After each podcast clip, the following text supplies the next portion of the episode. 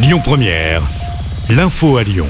Bonjour à toutes et à tous. Le coup près est tombé ce matin pour les salariés de Place du Marché, anciennement tout par gel.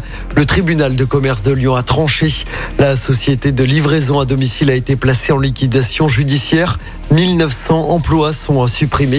Après une première audience mercredi, la société basée dans le Rhône avait obtenu un délai de 48 heures pour trouver un repreneur.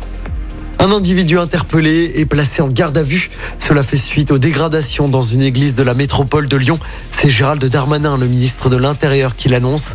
Mardi après-midi, l'église Saint-Louis-Roi de Champagne-Mont-d'Or avait été profanée.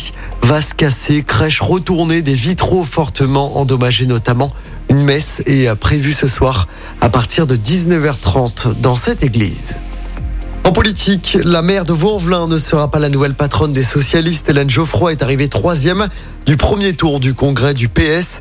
Les adhérents ont voté hier pour choisir leur premier secrétaire. C'est Olivier Faure, l'actuel président, qui arrive largement en tête.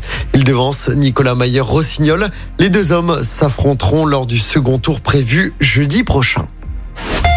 Allez, on passe au sport du basket à suivre ce soir. Nouveau match d'Euroleague pour l'Asvel. Deux jours après sa défaite contre le Barça, l'Asvel affronte un nouveau club espagnol. Les Villeurbanais reçoivent Valence à l'Astrobal. Coup d'envoi de ce match à 20h. Et puis en foot, les joueurs de l'OL joueront sous les yeux de John Textor demain soir. Le propriétaire du club est arrivé hier à Lyon. Il assistera au match contre Strasbourg en Ligue 1 au groupe Ama Stadium demain soir. L'OL en grosse difficulté en championnat englué à la seulement huitième place du classement. Écoutez votre radio Lyon Première en direct sur l'application Lyon Première, lyonpremière.fr et bien sûr à Lyon sur 90.2 FM et en DAB+. Lyon Première